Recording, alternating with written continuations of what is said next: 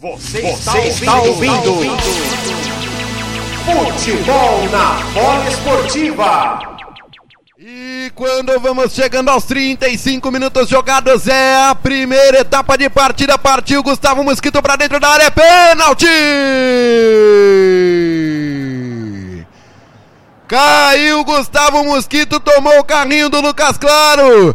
Lá dentro da área, a arbitragem tá parando e pegando pênalti pro time do Corinthians, Carlos Vinícius.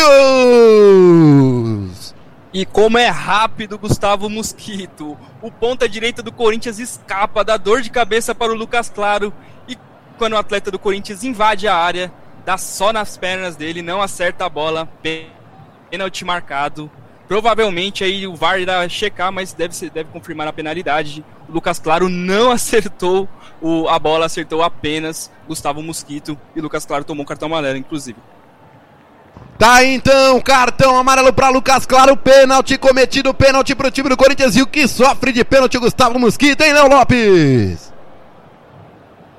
É um jogador fundamental para o ataque do Corinthians, né? Ele sempre pega na bola. Quando eu falo que o lado direito do Corinthians é o mais forte, é porque tem ele, é porque tem o Fagner e todas as jogadas de ataque os jogadores do Corinthians buscam o Gustavo Mosquito. Ele tem velocidade, ele tem um, uma característica das, diferente do resto do time do Corinthians. Por isso ele é o que mais pega na bola, ele arrisca o drible, tem velocidade, por isso sofre tanto pênalti. É uma boa oportunidade aí pro Corinthians abrir o placar. E o pênalti foi claro. E vem Jô na cobrança com a camisa de número 77. Vem para se tornar isoladamente o maior artilheiro do Corinthians no século. Na cobrança, Jô. Partiu devagarinho aos 36 minutos de perna esquerda na bola. Bateu pro gol!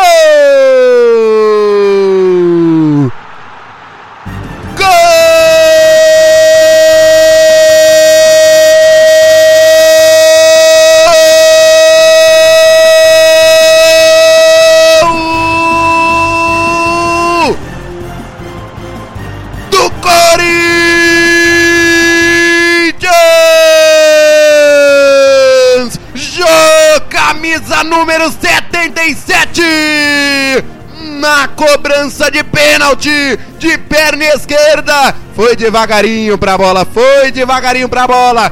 E botou a bola devagarinho no canto direito do goleiro Marcos Felipe. Aberto o placar no estádio de São Januário agora.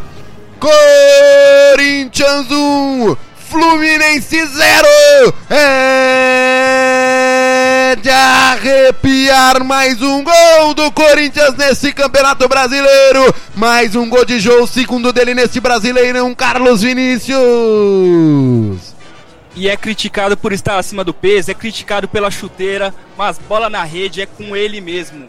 Jô chega ao seu 56 gol com a camisa do Corinthians e se isola na artilharia do século do Timão. Cobrança de pênalti tranquilo com a perna esquerda, deslocando aí o Marcos Felipe que não conseguiu alcançar a bola. Jô, sempre ele, cravou mais um. 1 a 0 Corinthians. O time do Corinthians abre o placar quando entramos na reta final da primeira etapa. Léo Lopes 1 a 0 Timão. Tava na hora de abrir o placar, o Corinthians tá merecendo já um gol, é, atacando muito mais, pressionando muito mais a equipe do Fluminense. O Fluminense ainda não apareceu para a partida de hoje continua tentando ali trocar passes ali no meio campo, mas os jogadores não estão bem aproximados, estão mal posicionados, não conseguem se infiltrar a defesa do Corinthians. Por outro lado, o Corinthians buscando essas jogadas com o Gustavo Mosquito, com, com, com o Vitinho no meio campo, conseguiram aí uma jogada de ataque, conseguiram o pênalti e, e agora estão com 1x0 no placar, vão poder jogar mais tranquilamente é, ao longo da partida. É claro que não dá para pressionar a todo momento, mas dá para você fazer um jogo regular que é o que o Corinthians tem condições de fazer, vem fazendo. Já estamos aí a quase 40 minutos do primeiro tempo. O Corinthians faz uma partida muito boa. A equipe do Fluminense está bem desligada, mas por um lado, por outro lado, o Corinthians tem mérito de estar com, com a vantagem no placar.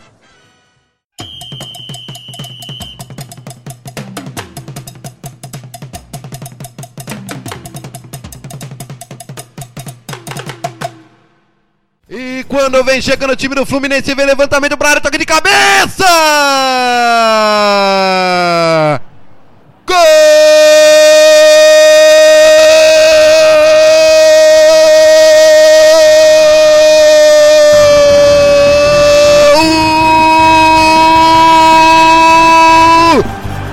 do Fluminense!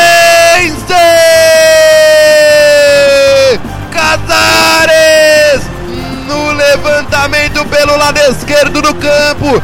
Veio toque de cabeça. O Cássio espalmou a bola, ela entrou ainda no ângulo direito do goleiro do Corinthians, Casares. Empata o jogo em São Januário. Agora Fluminense 1, um, Casares marca. Corinthians também 1. Um. É de arrepiar mais um gol tricolor nesse Brasileirão. O Guilherme Ribeiro.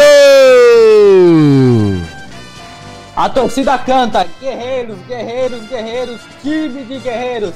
E o Fluminense é um time de guerreiro. Pela esquerda, jogada de Gabriel Teixeira para Egídio é Justin, quero ver dar um lançamento desse na cabeça do Casares, o homem Casares, fazendo seu primeiro gol com a camisa Fluminense nesse campeonato brasileiro.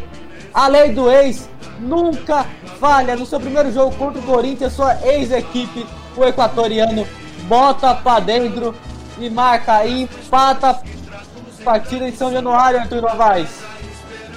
Tá aí então Casares empata o jogo pro Flusão, tá 1 um a 1 um agora em São Januário. O Fluminense vai buscar o empate com um a menos, Léo Lopes. É isso aí, o Fluminense jogando melhor do, com a menos do que quando tinha 11 contra 11 dentro de campo, né? Por incrível que pareça, a equipe do Roger Machado não perdeu a postura após perder o jogador. O Casares era um, um, atleta muito sumido ao longo da partida, né? Não apareceu tanto. Poderia ter aparecido muito mais para ajudar, ajudar o Fluminense nas jogadas ofensivas, mas apareceu agora, nesse momento crucial, nessa troca de passes, no cruzamento. Ele estava lá para concluir. Um a um agora e a partida fica muito mais interessante do que já estava. O Corinthians perdeu o ritmo do jogo total, parece que ficou com um jogador a mais e não sabe o que fazer mais na partida, não consegue mais tocar a bola como antes. Isso se deve, eu acho que até porque o Fluminense com a menos se retraiu um pouco mais. As suas linhas ficaram um pouco mais fechadas, as proximidades da marcação também. E assim o Corinthians ficou muito limitado à troca de passes. Rádio Poliesportiva.